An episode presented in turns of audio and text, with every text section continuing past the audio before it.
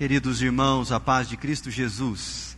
Abra comigo a sua Bíblia na primeira carta de Pedro, capítulo 4. Primeira de Pedro, capítulo 4. Nós vamos meditar dos versos 1 a 6 nessa manhã. Assim diz a palavra do Senhor. Ora, tendo Cristo sofrido na carne, armai-vos também vós do mesmo pensamento.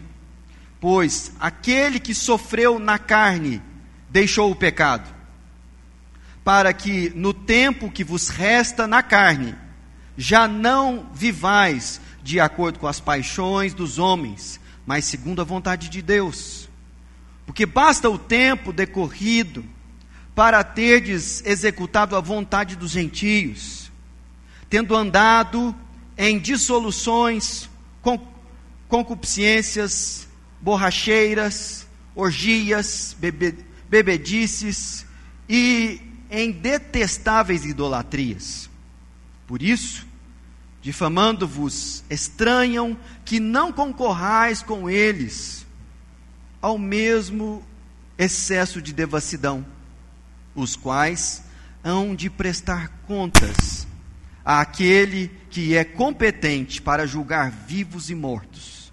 Pois para este fim foi o evangelho pregado também a mortos, para que, mesmo julgados na carne, segundo os homens, vivam no espírito, segundo Deus. Essa é a palavra do Senhor Jesus. Semana passada, nós vivemos no nosso país aquele feriado que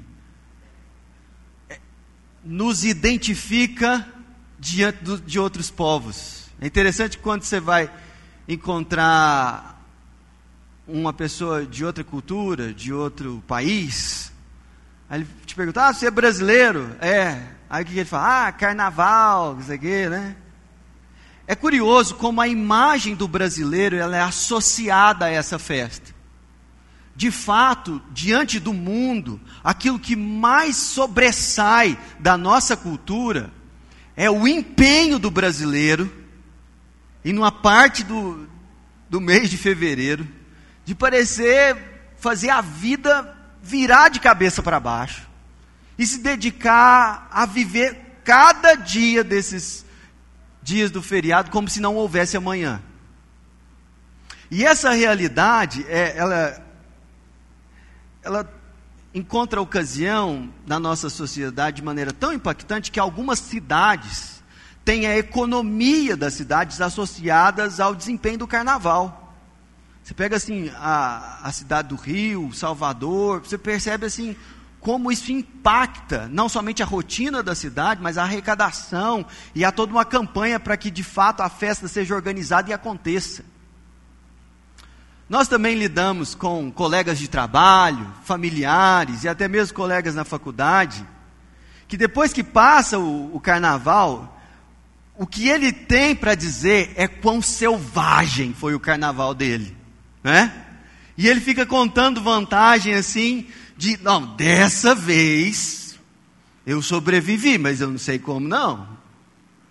E, e essa é uma realidade que é, é impressionante assim. Mas curiosamente, existe um povo nesse país que se relaciona de uma maneira diferente com essa festa. Mas não só com essa festa, com a experiência da alegria e, e daquilo que nós desejamos de fato experimentar. Esse povo é a igreja, e são os cristãos. E hoje eu gostaria de conversar com vocês sobre esse estranho caminho inaugurado por Jesus para a verdadeira alegria. E eu quero fazer isso olhando para esse texto que nós acabamos de ler e dando com vocês três passos falando em primeiro lugar sobre uma troca muito estranha que Jesus propõe que nós façamos, de razões que não são comuns a quem não crê em Jesus, mas que para eles são estranhas, mas que para nós fazem todo sentido. E por fim, falar sobre um estranho estilo de vida que produz alegria, não somente aqui, mas na eternidade. Esses são os passos que eu quero dar com você, raciocinando e meditando nesse texto. O texto tem tudo a ver com carnaval se a gente olha, por exemplo, o versículo 3, que fala sobre a vontade dos gentios, se referindo a um desejo carnal por fazer aquilo que desagrada a Deus, tendo andado em dissoluções, concupiscências, borracheiras, adorei essa palavra, borracheiras, é, orgias, bebedices e detestáveis idolatrias. A NVI tra traduz de um jeito mais palatável esse versículo, falando sobre: Naquele tempo vocês viviam libertinagem, sensualidade, bebedeiras, orgias, farras e é, idolatrias repugnantes.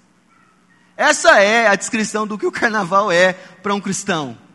Ele olha para toda essa coisa e fala assim: Meu Deus, como assim?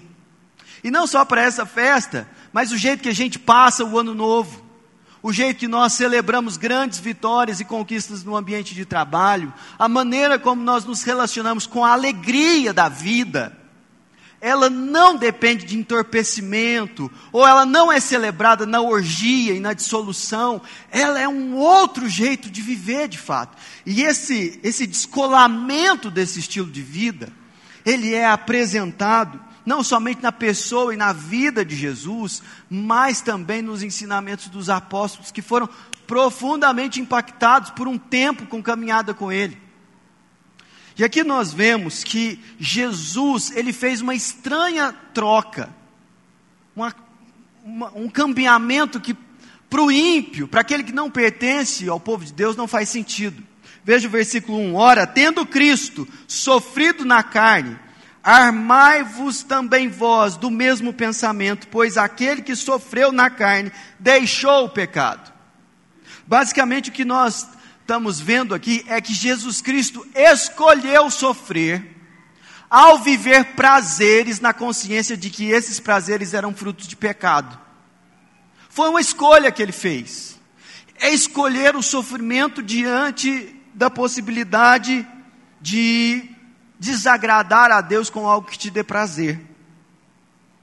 E, para ser bem franco com vocês, se eu precisasse definir o que pregar aqui nessa manhã, eu não pregaria isso aqui. Porque ao, aos nossos olhos, isso num primeiro momento não faz sentido. Esse negócio de gostar de sofrer não é palatável, não, não é uma coisa assim que, que causa impressão, boa pelo menos. Mas Veja que o que Jesus está experimentando na carne é a realidade de preferir ir contra os seus desejos, ou, aliás, ele não tinha desejos pecaminosos, mas ir contra os desejos que muitas vezes estão no nosso coração, para que ele cumprisse a vontade do Pai e cumprisse o seu ministério. Há aqui também uma troca entre popularidade e difamação. Se não, veja você no versículo 2: Para que no tempo que vos resta na carne, não vivais mais de acordo com as paixões dos homens, mas segundo a vontade de Deus, o que tem consequências. Porque no versículo 4 diz: Por isso, difamando-vos, estranham que não concorrais com eles dos mesmos excessos de devassidão. Ora, faz muito sucesso na rodinha de amigos, num ambiente é, de trabalho para descontrair, falar de coisas que muitas vezes causam vergonha num cristão que ama Jesus. E aí a gente é sempre rotulado com alguns comentários do tipo: Ah, lá vem o santarrão. Ou então, você Poxa, a gente te conhece, você é da nossa família, vai pagar uma de santo aqui. E a gente começa a deixar de ser convidado. E algumas pessoas deliberadamente se afastam de nós. Porque diante de uma piada suja, de alguma coisa que todo mundo ri, a gente fica meio constrangido e fala assim: nossa, será que esse cara realmente está falando isso? Ou a maneira como a gente aprecia a música começa a mudar. Porque você entra em alguns ambientes e, e começa a perceber que aquilo que está sendo cantado é baixo, é uma coisa que denigre a imagem humana. E fala como se tivéssemos nos orgulhar de coisas que são vergonhosas diante do Senhor. Mas por que, que isso acontece? Que história que é essa? Por que alguém escolheria um caminho de vida que envolve sofrimento e difamação, quando é muito mais razoável e fácil seguir o fluxo? Nesse carnaval eu tive a oportunidade de conhecer um rapaz de 16 anos chamado Madi. E quando a gente fala sobre sofrer pelo Evangelho, às vezes a gente não entende muito bem quando vivemos numa sociedade livre como a nossa. Mas o Madi está há quatro meses no Brasil, morando no interior de Minas Gerais, tendo sido trazido junto com seu pai, mãe e três irmãs do Afeganistão por uma ONG cristã o seu pai, ele era, há seis anos atrás, um líder muçulmano, voluntário, e trabalhava numa empresa de engenharia, lá no Afeganistão, em Cabul. E ele foi fazer um serviço ah, na Finlândia. Passou lá um tempo e chegou lá. Um cristão entregou para ele uma Bíblia em persa, sabendo que ele era afegão. Os afegãos não falam persa, esse é, esse é o idioma nativo de, do Irã. Mas o persa está para o idioma do afegão, assim como o português está para o espanhol. Dá para entender. E aí aquele, aquele homem começou a ler o Novo Testamento. E algo tomou conta do coração dele. E ele percebeu que aqueles que ele perseguia, de fato eram o povo de Deus. E ele se entregou a Cristo ali, lendo as Escrituras. Voltou para Cabu, reuniu a sua família e falou o seguinte: Deus se revelou a mim, e o filho dele morreu pelos nossos pecados. De hoje em diante nós seremos cristãos. E eu vou ensinar para vocês o que significa andar com Jesus, aprendendo ao mesmo tempo. Eles começaram a frequentar uma igreja ali em Cabu mesmo. Mas o cenário mudou muito com a decisão da administração Biden de retirar as tropas americanas de Cabul. E tem toda aquela cena complexa da, da, da saída apressada dos exércitos, pessoas agarrando nos aviões, os aviões decolando. Muitas daquelas pessoas eram cristãos, amedrontados pela perseguição. E algumas ONGs passaram a organizar grupos e famílias para saírem dali. E chegou a vez deles de vir para o Brasil. E eu perguntei para o Madi esse final de semana, ele falou assim: o que, que você mais gosta aqui no Brasil? Aí ele falou assim: é porque eu posso, sem medo, viver publicamente a minha fé. Eu posso cultuar, eu posso participar de uma programação como essa aqui. E eu fiquei pensando, como é diferente a fé dele da minha, no sentido de que, não que nós creiamos em coisas diferentes, mas que ele precisou escolher sofrer para viver a fé dele. E nós muitas vezes consideramos o flerte com o pecado e com as coisas da nossa cultura como se elas de fato fossem possibilidades para nós. E aqui nós vemos que o cristão, aquele que é discípulo de Jesus, ele de fato tem a sua vida transformada para viver de um jeito diferente da cultura. Mas não é sem causa, não é uma realidade assim descolada de razões é, que fazem sentido. E é o que o texto nos ensina também. Veja no versículo 2: Para que no tempo que vos resta na carne, já não vos, não, já não vivais com as paixões dos homens essa expressão carne aqui, ela precisa ser entendida um pouquinho diferente da como o apóstolo Paulo usa o termo carne. Carne aqui não é aquele impulso pecaminoso que insiste em levar a sua vontade para onde ela não deveria ir. Carne aqui é o nosso tempo de vida. O nosso tempo de vida antes da ressurreição dos mortos, antes da morte. É por isso que fala no versículo 1 que Jesus sofreu na carne, isso é, sofreu no tempo antes da sua ressurreição. E de novo, no final do versículo 1, que sofreu na carne e deixou o pecado. Ora, não é que Jesus pecava, deixou de pecar porque resolveu sofrer. Não, a ideia aqui é justamente que houve uma opção de Cristo, de ao invés de pecar, deixar o pecado para lá. E mesmo que a obediência envolvesse sofrimento, ele foi nessa direção. Por quê?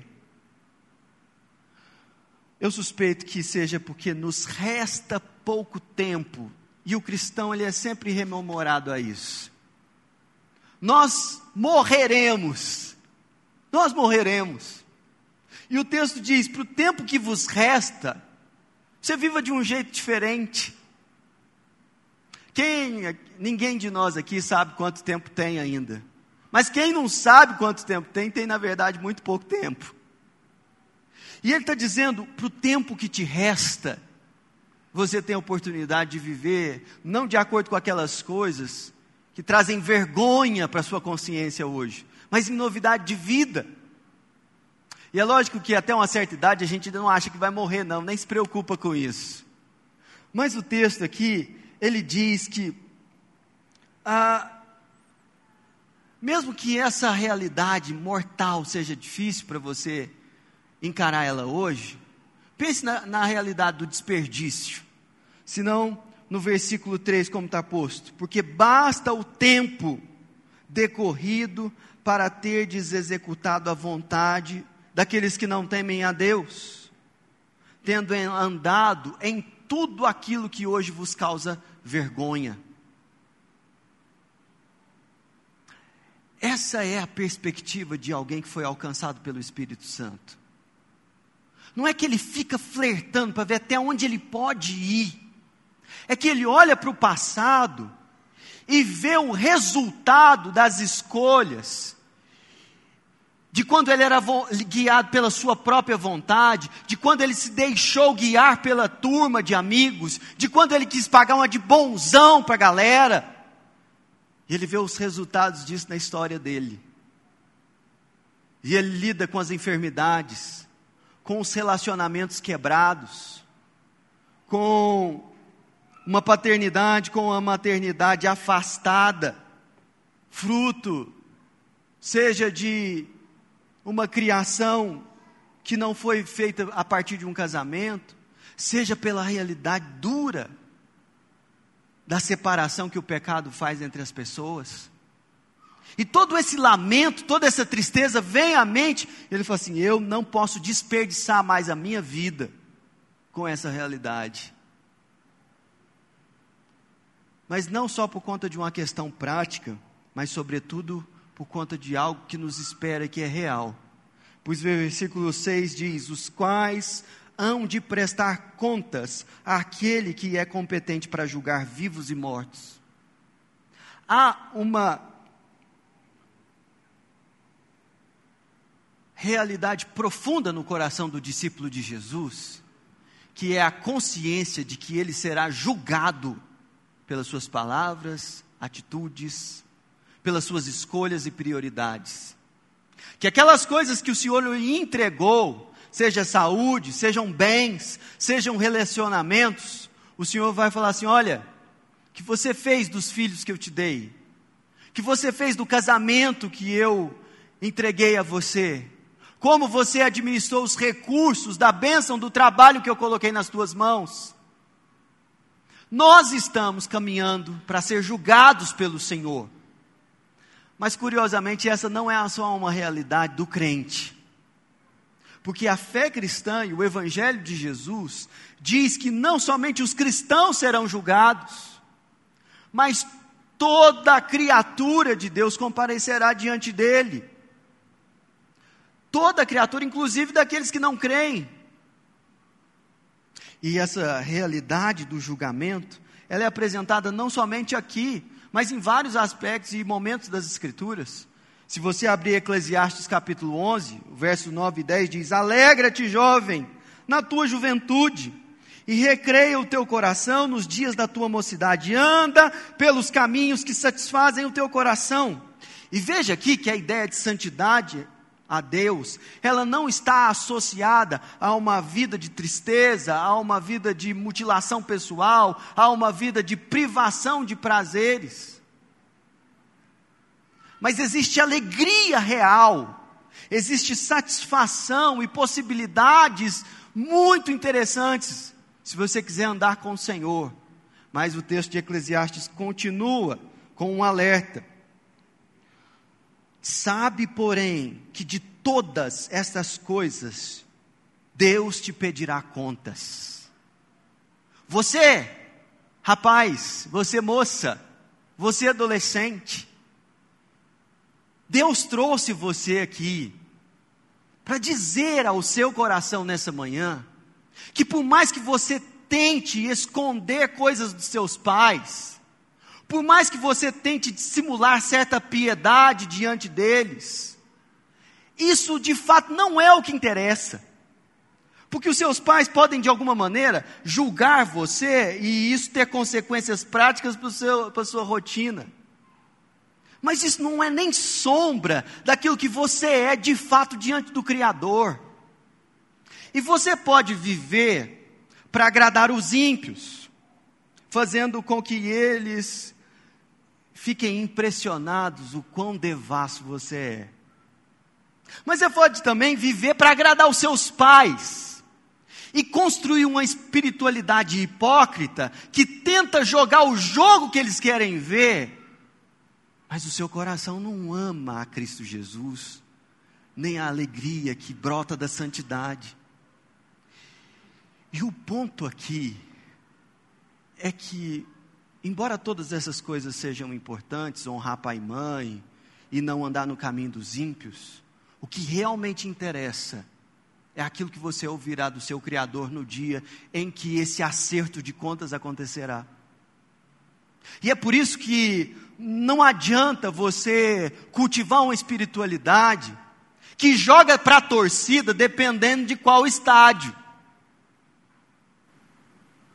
Não faz sentido isso.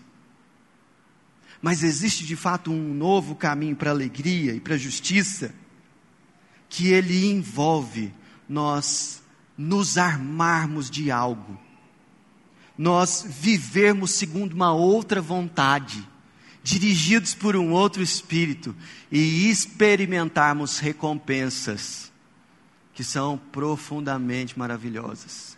Essa é a proposta do Evangelho de Jesus.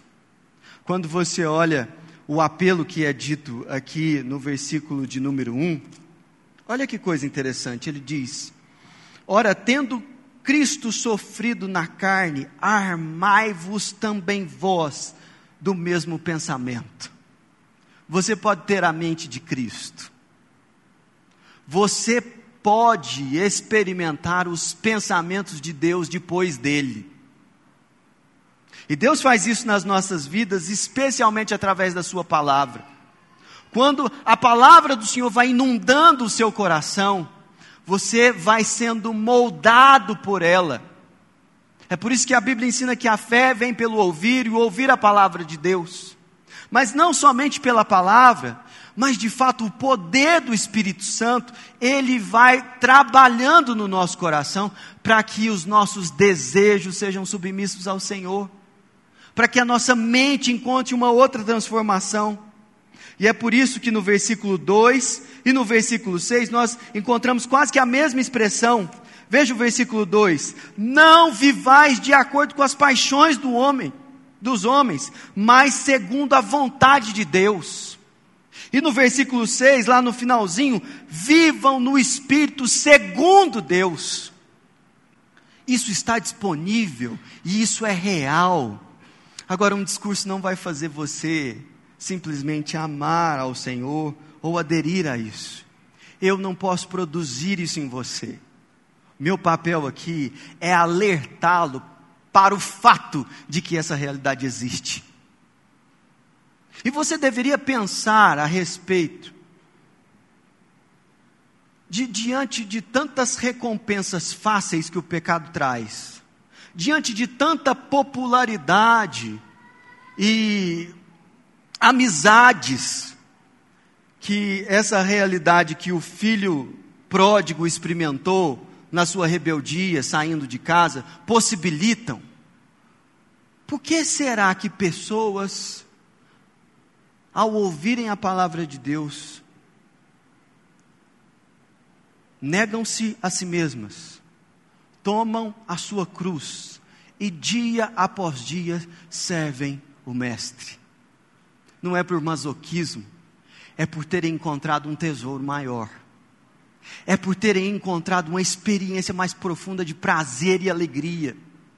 De forma que não é por desejar o prazer que você vai ser afastado de caminhar com Cristo. Mas como C.S. Lewis diz, é por desejar pouco, é por se satisfazer com pouco. Mas o Senhor tem algo muito mais profundo para mim e para a sua vida.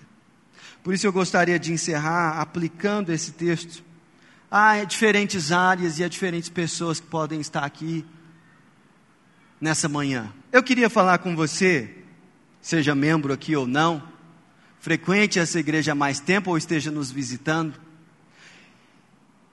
que vive as festas da nossa cultura, ou da sua faculdade, ou do seu trabalho, encontrando, assim, profundo prazer nessa, nessa realidade, ou pelo menos tentando disfarçar a sua angústia nesses ambientes. Pare de viver para agradar os outros. Pare de viver para que pessoas que não amam o seu Senhor te aprovem. Essa não é a vida que Jesus tem para você. Há alegria maior, mais profunda e prazer real em andar com Jesus. Eu quero desafiar você nessa manhã a pedir isso a Cristo. Porque eu, como pregador, não posso entregar isso a você. Mas o mesmo Espírito que agiu nos apóstolos, que agiu na família do Magi, que agiu na vida de tantas pessoas ao longo da história da igreja, pode ter trazido você aqui nessa manhã para que você de fato entenda o que é alegria verdadeira, o que é um prazer real, o que é viver alegria sem culpa o que quer experimentar, de estar com a sensação de que o Pai está sorrindo para você. Deus trouxe você aqui para experimentar isso, não desperdice. Peça isso ao Senhor. Eu queria falar com você também que se acha muito forte por conseguir tomar um porre por ser mais resistente a álcool ou a doses fortes do que você quiser que seja, que vocês quiserem escolher. Como se você fosse um Superman. Como se a sua realidade física fosse indestrutível. Qual foi a última vez que você de fato ficou de cama? Que você não tinha controle sobre o que estava acontecendo no seu corpo. E não pode ser assim uma coisa grave, não. Qual foi a última vez que você teve uma diarreia? Qual foi a última vez que a sua cabeça doeu tanto que você não conseguia trabalhar? Qual que foi a última vez que por consequência dessas aventuras químicas suas, você experimentou uma baita, uma terrível, de uma ressaca. Sabe por que, que isso acontece? Porque Deus é misericordioso em lembrá-lo que você vai morrer. Que o seu corpo não é tudo isso que você acha que ele é. E de que por mais que você tenha vitalidade e juventude, um dia essa máquina vai parar. E é bom que você se prepare para esse dia. Deus trouxe você aqui para lembrá-lo que um dia você vai se encontrar com o seu Criador, para prestar contas do que você fez com o corpo que Ele te deu. Por fim, eu queria falar com você também, que sabe de histórias de devassidão, de pessoas que inclusive frequentam a igreja, e você tem um secreto mas real prazer em falar da devassidão dessas pessoas, de como eles são pecadores, de como eles andam longe do Senhor. Não que você fale com eles, não que você os confronte, mas é sempre bom falar da vida alheia. Eu queria te dizer que isso não é amar a santidade. Isso não é uma postura de misericórdia para com o pecador.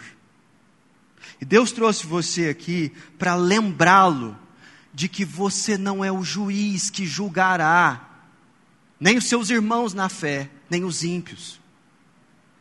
Um dia o juiz fará isso e ele falará isso muito bem, mas não compete a você julgar as pessoas. Esse não é o nosso papel. O nosso papel é pregar que existe uma alegria real e um pai que perdoa pecadores que decidiram negar a sua filiação. Essa é a mensagem do Evangelho. E eu gostaria que você não saísse daqui sem falar com o Senhor a respeito dessa realidade. Feche os seus olhos, vamos orar. Senhor nosso Deus, nós te agradecemos pela tua palavra, que ao mesmo tempo que condena o pecado com todas as letras, exala graça e misericórdia. E nós sabemos que isso só é possível por causa da cruz do Calvário, porque ali o Senhor fez com que a verdade e a tua misericórdia se beijassem.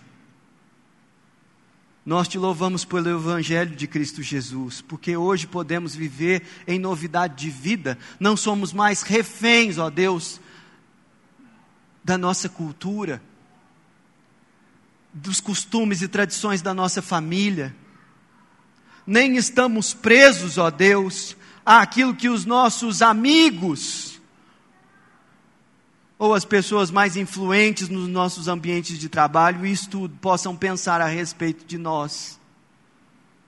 Mas nós aprendemos que a opinião do Senhor realmente é a que mais importa. E nós não queremos viver para agradar a homens, muito menos, Senhor, para nós mesmos.